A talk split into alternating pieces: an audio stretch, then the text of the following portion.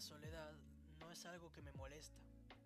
Creo que todos necesitamos de ella para poder encontrarnos a nosotros mismos. A veces no necesitamos de la gente para poder ser felices. Yo soy la mejor forma de entretenimiento que pueda encontrar. Les pido perdón a los millones de desamores que tuve, a mis amigos y al tiempo, pero nunca me he sentido solo. Con esta cita de mi libro, abro el episodio de este podcast. Si bien esta es una idea la cual nace por la cuarentena y por el ocio de la misma, es una idea que ya venía planteándome hace mucho tiempo como una manera en la cual yo pueda expresar eh, muchas veces lo que no puedo expresar con palabras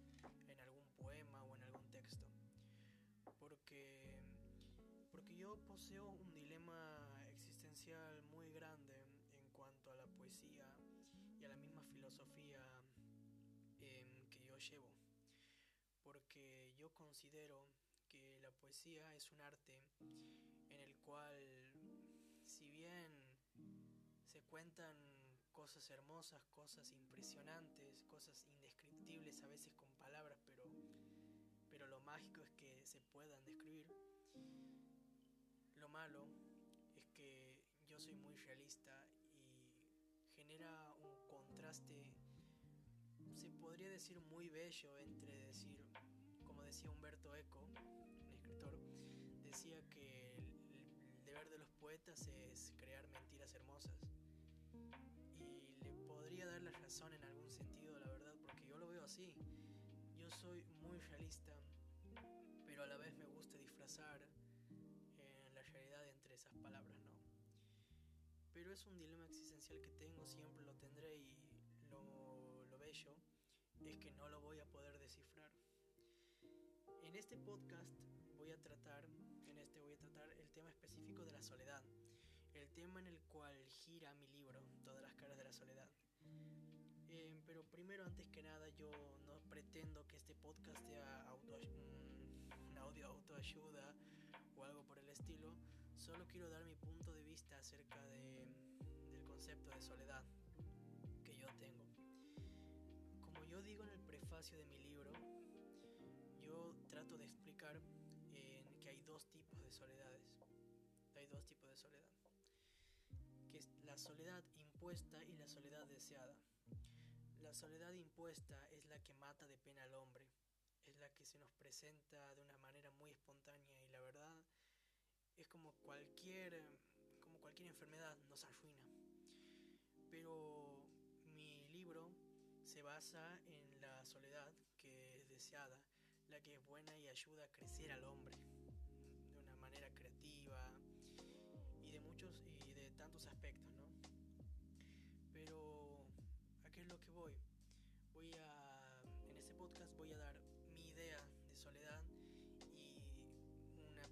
reseña de tantas vivencias que tuve, que yo creería que hasta sería muy difícil encasillar tantas vivencias que me hicieron llevar a cabo esta, esta concepción de soledad, ¿no?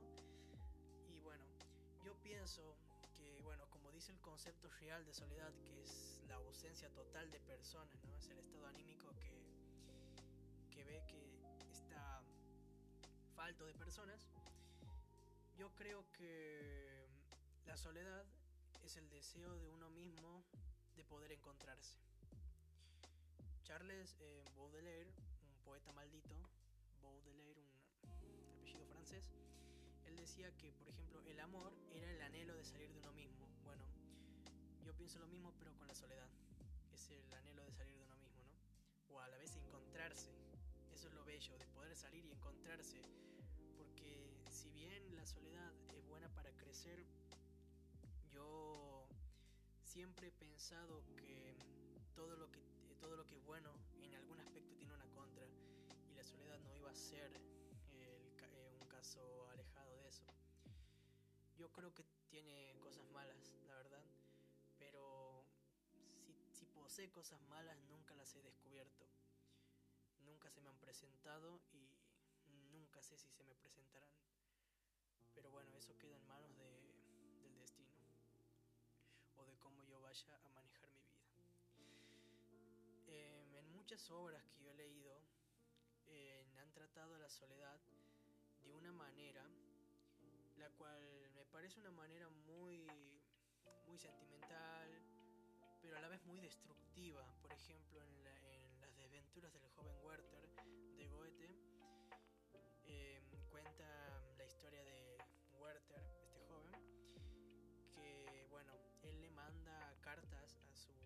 su amigo, que ahora no estaría recordando el nombre, pero le manda cartas eh, contándole cómo va su día a día, etcétera, hasta que le cuenta mediante cartas, obviamente, que conoce a una chica, Charlotte, básicamente le vuela la cabeza, ¿no? Lo vuelve loco, lo enamora. Y él al darse cuenta de que ella nunca, nunca va a poder estar con él, narrando entre poesías acerca de la vida, todo este suceso, él se suicida. ¿no? Y esta es un, este es un claro ejemplo de la soledad impuesta. Es por, aquí, por ejemplo, ha sido la falta de amor, la falta de compañía. Y es triste, pero a la vez, qué sé yo, son muchas cosas que uno puede pensar, pero esta es la soledad impuesta y es una cosa de locos, la verdad. En la, también, por ejemplo,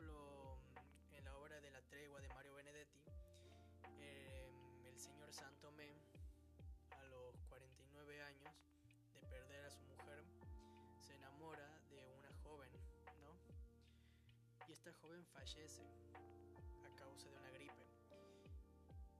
Y el señor Santomé cae en una tristeza y en una soledad inmensa. Es una soledad también espontánea, una soledad impuesta. Creo que el mundo está basado más en soledades impuestas que en deseadas. Porque porque nuestro sentido de ser humano, nuestra, nuestra educación, nuestra moral está ya basada en un, en un, en un sistema familiar o de cualquier otro índole, pero está limitada a eso. Yo creo que que bueno, ese es gran, son grandes ejemplos de soledades impuestas que matan de pena al hombre. ¿Y a dónde voy yo con esto mencionando estas obras de soledades impuestas? Que se tiene una concepción muy mala de la soledad, que solo es autodestructiva, busca marginarte de las personas y, qué sé yo, busca un, un desacuerdo con todos. Y la realidad es que no es así, porque desde mi punto de vista la soledad justamente es una manera de crecer, pero O sea, todos dicen que la soledad es una manera de alejarse de las personas, pero en realidad nunca nadie está alejado de las personas. Nosotros dependemos de las personas. o sea, ahí también entra un poco el tema de la diferencia, ¿no? De decir, no sé, yo pienso distinto, pero por eso me considero diferente. Y la realidad es que, que no somos diferentes a ellos. Yo escribo poesía, hago música, libro, estoy haciendo un podcast. y justamente es algo que no todos, no todas las personas hacen, pero yo creo que no soy diferente a ellos, es más, yo soy igual que todos. O sea, Charlie García, en su dúo con Sui Generis, en un tema em, del disco Pequeñas anécdotas sobre las instituciones, bueno, él en un tema llamado ¿Para quién canto yo entonces? Eh, dice la siguiente frase, yo canto para esa gente porque también soy uno de ellos. Y bueno, yo en la época del 2017, 18, yo tenía una idea muy clara acerca de, de mi situación actual en ese tiempo, en la cual yo pensaba que era diferente, que era diferente, quizás tenía una filosofía que nadie entendía, que solo la entendía gente externa o nueva a, para mí, porque estaba yo muy muy basado en, los pensamientos de, las personas con las cuales convivía eh, muy normalmente. Pero luego, con el pasar del tiempo, con el, pasar, con el crecimiento artístico que yo he tenido abandonando la música la escritura, me he dado cuenta de que todos somos, todos somos iguales a todos. Nietzsche decía que, que era absurda la idea de decir que todos somos iguales. O sea, todos somos diferentes. Pero creo que eh, existe un contraste en la diferencia, porque a pesar de ser diferentes somos iguales a todos. Somos parte de ellos. Que exista, nosotros somos parte de la gente. y yo creo que aquí entraría una concepción muy rara acerca de la gente que, que tengo yo. Yo creo que la gente es una enfermedad y nosotros vivimos enfermos. es así. Si bien esto lo llegué a pensar mm, mediante varias que me han pasado a lo largo de la vida, yo he llegado a este concepto porque es el modo de que uno odia, pero está. Si bien con esto no quiero dar a entender que no quiero a nadie, que odio, si veo a alguien lo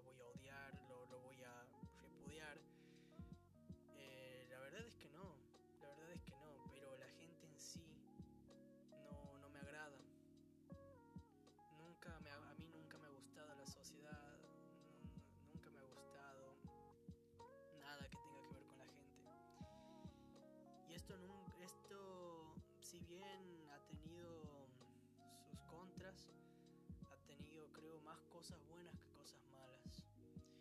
Porque al marginarme yo de la, gente, me he encontrado más veces de las que me he intentado buscar estando apegado a la gente. Eh, y sí, muchas personas piensan que por eso soy un ser dañado pero la realidad es que todos estamos dañados Somos seres humanos, gente. Somos seres imperfectos. Estamos dañados emocionalmente, sentimentalmente, socialmente, qué sé yo. Son muchas cosas, son muchas cosas y, y bueno, son cosas que pasan, la verdad. Son cosas que uno llevan a, a meterse en una soledad la cual la cual lo ayuda a crecer cual le hace ver que mm, cómo es la vida. Y no no es como la han pintado distintos autores distintas personas distintas eh, distintos héroes a lo largo de la historia. Pero bueno son así las cosas. Eh, por ejemplo a ver en mi libro por ejemplo de la soledad, si bien gira en torno a la soledad, yo muestro la soledad en los distintos ámbitos,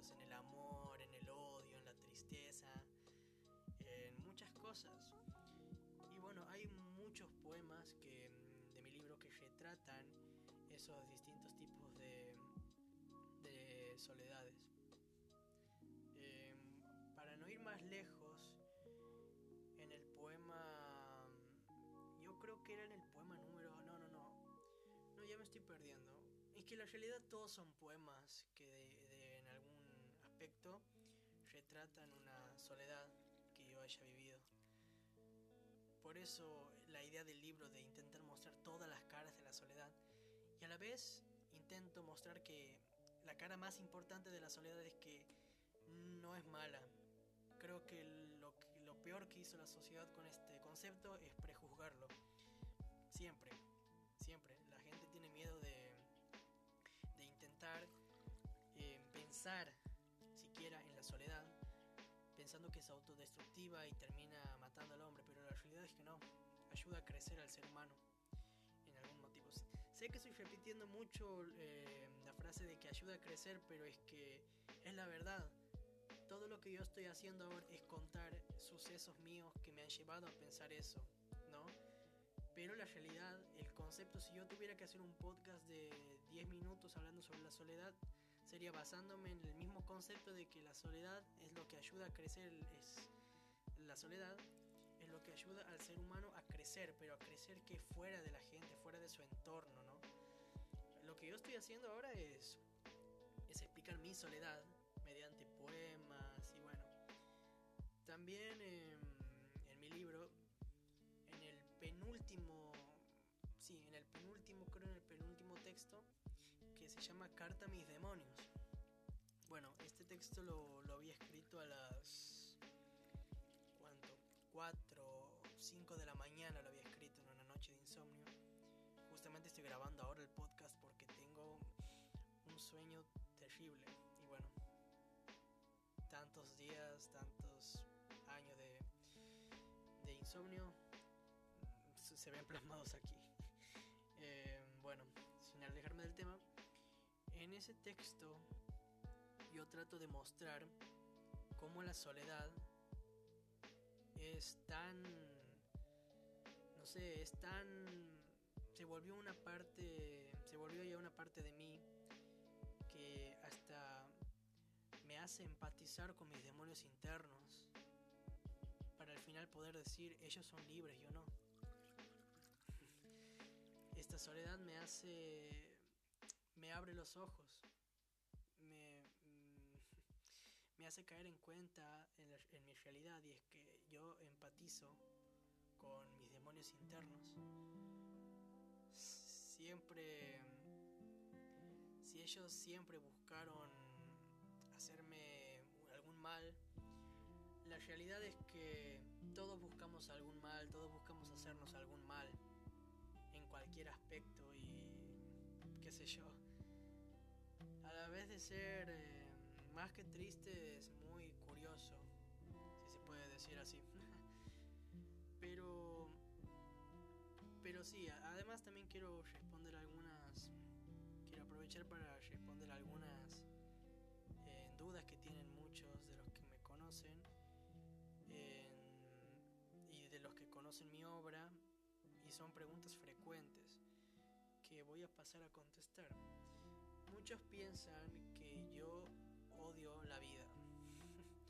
Todos piensan que odio la vida, piensan que nada para mí nada tiene sentido y la verdad es que no. Ese tema para mí es bastante interesante, entrando a la soledad, ¿no? Siempre, siempre con el concepto de soledad eh, en mi pensamiento. En mi libro yo tengo dos cuentos claves para entender la idea del libro, que es eh, El poeta y la estrella, entre, entre paréntesis el constante dominio, y Das Bose und das Gute, que es un título en alemán y es el segundo cuento. Estos dos cuentos están conectados. Les dejo para el libre pensar de qué manera estarán conectados. Pero voy a pasar a explicar em, de qué, qué, es lo que yo trato de, de explicar en, este, en estos cuentos. En el primer cuento yo primer cuento yo estoy narrando la vida de un poeta, de un poeta loco. Aclaro que los personajes de, este, de estos dos cuentos, que son dos personajes que son como los principales, no tienen una similitud tan cercana conmigo, pero sí tienen rasgos de mi, de mi filosofía, de mi pensar, etc. Eh, bueno, paso a explicar. Yo siempre, a mí siempre me ha atraído eh, la filosofía absurdista o pesimista Schopenhauer, Albert Camus. Y bueno, lo que yo trato de explicar en, este, en esos dos cuentos, haciendo uso de mi pensamiento absurdista, es que, bueno, el primer cuento y el segundo se pueden resumir en dos cuanto en algunas palabras que entre los dos cuentos forman una sola frase y ese es mi pensamiento.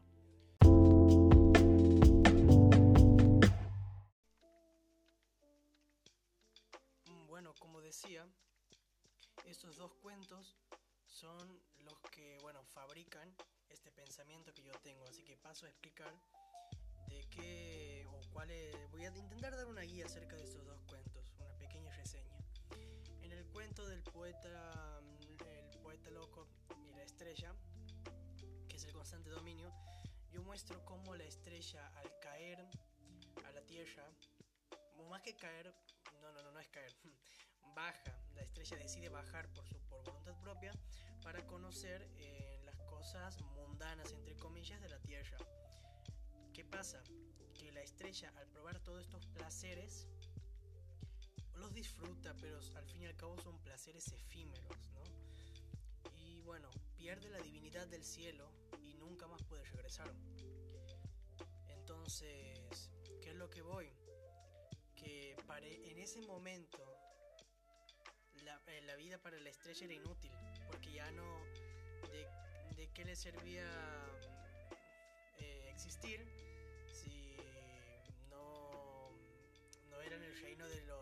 cielos, ¿no? El cual es regido por esa mano temporal. ¿A qué es lo que voy? Que, bueno, también, digo, también explico que la existencia es absurda hasta para los seres espaciales pero bueno, en esa situación, para, eh, la vida para la estrella, su existir, era inútil, ¿no? Y bueno, esa es la idea. Así que por lo, por lo tanto podemos ir poniendo que el primer cuento se arma la primera frase, que es, o la primera, la, la mitad de, de la frase, que sería la vida es inútil, ¿no? Porque es lo que podemos ver. Y en el segundo cuento, un das Voce, un das Gote, que en español, porque es en alemán, significa el bien y el mal, ¿no? Bueno, en este cuento yo estoy narrando la vida de Agustín Werlet. Cabe recalcar que por más que el personaje lleve por apellido mi seudónimo, no tengo mucha similitud con él. Cabe aclarar eso. No es un alter ego. Bueno, ¿qué es lo que pasa? Que Agustín sufre eh, que o sea, está pasando por un momento en el cual ha perdido la custodia de sus hijos y se ha separado de su mujer o está a punto de separarse de su mujer. ¿Qué es lo que yo intento explicar en este cuento? Que, eh, bueno, Werlet conversación, en el medio del cuento tiene una conversación con un compañero de trabajo en la cual le muestra su punto de vista acerca de la vida, que aún sumido en los problemas, es feliz, que aún sumido en los problemas que tiene es feliz. Por el mero hecho de vivir, ¿no? Entonces, eh, Díaz, que es el empleado con el que habla Werlet, le empieza a decir, eh, pero ¿cómo vas a ser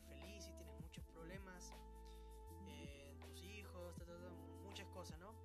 Entonces Werlet le dice, es que es vivir, hermano, no, no se puede escapar de, la vida. Entonces, ¿qué es lo que voy? Y al final, o sea, también el cuento trato que él nunca pierde la esperanza, ¿no? Eh, ¿Y qué es lo que voy? Que teniendo esta vista acerca de que Werlet sabía que estaba sumido en problemas, al cabo veía la vida como un regalo, ¿no? Eh, entonces completa la frase diciendo, la vida es inútil, pero cuando uno reconoce su estado de inutilidad, nace el verdadero amor a la vida. Y este concepto que yo tengo, esta concepción, ha sido muy criticada por todos o por muchas personas que aún siguen pensando que es una concepción muy inútil. Pero la verdad es que es la concepción más realista que yo habré elaborado. La vida es inútil, pero cuando reconoces ese estado de inutilidad nace el verdadero amor a la vida está orgulloso de lo que, de lo que escribe. Y yo estoy bastante orgulloso de lo que escribí. Porque en, ese en esos dos cuentos pude hallar quizás a la perfección, quizás con, algunos con algunos desperfectos, pero pude hallar mi idea acerca de, bueno, de vivir. Y con esto, con esta explicación, pretendo... Eh, eh, o sea, uy, me rendé con las palabras.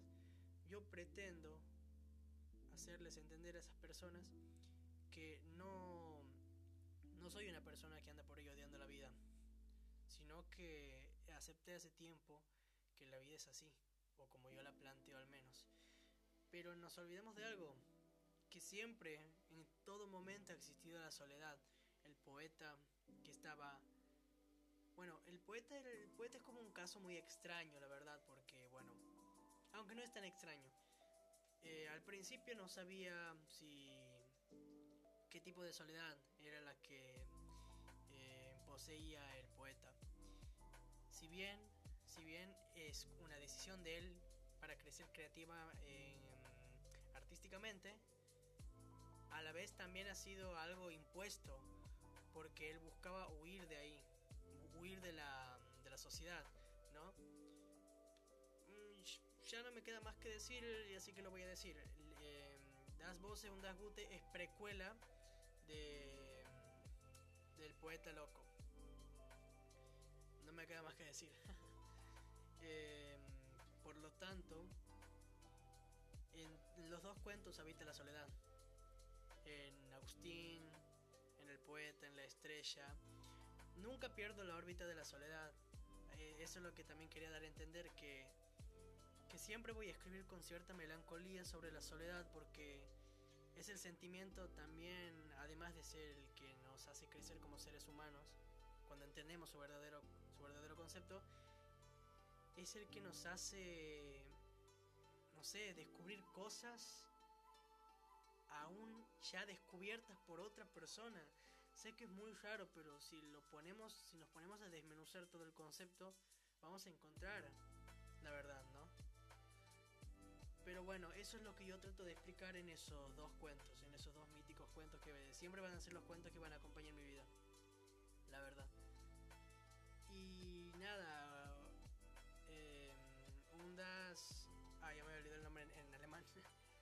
un Das Bosse, un Das Gute, ha sido un cuento muy espontáneo, la verdad. Muy espontáneo. Pero supe darle mi toque. ¿A qué es lo que voy también desde un principio? Que la misma soledad ha sido la que ha llevado, la que me ha llevado a escribir estos dos cuentos. Y se nota el deseo de soledad, se nota en estos dos cuentos. Y, así como en varios poemas, eh, Nostalgia, A Morir, eh, A Morir, el poema que tengo en mi libro, Tulipanes y Alelíes, eh, La Princesa, mm, Acabó el sueño y tu día.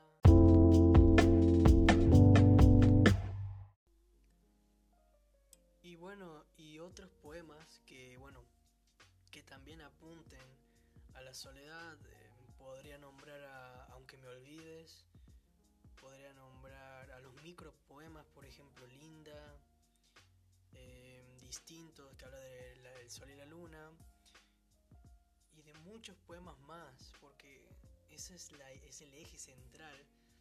Y yo creo que obviamente es la magia de cada uno de esos poemas, porque si bien es cierto que me encantan todos mis poemas, hay, yo tengo cierta preferencia más por uno que por otro, es lógico.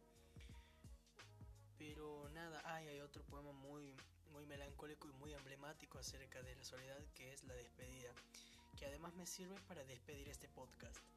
Llegamos al final de una linda charla que brindé hablando acerca de del de la intentando romper el concepto de soledad que se tiene últimamente. Yo, como dije, no quiero que esto sea como un manual de autoayuda o que alguien intente buscar un consejo a partir de esto, porque más que más que intentar dejar un un mensaje quisiera transmitir algo, transmitir algo, no sé. Prefiero muchas veces un sentimiento antes que intentar dar un consejo en este momento, la verdad. Pero ¿a dónde voy? Que... Nada, que ha sido una muy buena charla. Seguramente suba solo un capítulo por mes, por cuestiones de tiempo. Pero espero siempre que pueda subir un capítulo, espero poder contentar a todo, toda la audiencia. Como digo, esta es una mirada la cual es muy resumida, es una mirada muy resumida de lo que yo pienso, muy, porque es más un espacio en el cual podemos hablar, va, yo puedo hablar con ustedes, porque la realidad es que a la gente no le suelo contar todas estas cosas tan a detalle, por, lo tanto, por eso hago muchas cosas de una manera muy resumida. Pero bueno, sin nada más que argumentar, espero verlos en, en el siguiente mes, quizás, hablando sobre otro tema. Y les mando un abrazo a todos, a los que escuchen esto y los que puedan compartan. Así que nada, un abrazo a todos y nos vemos en una siguiente transmisión.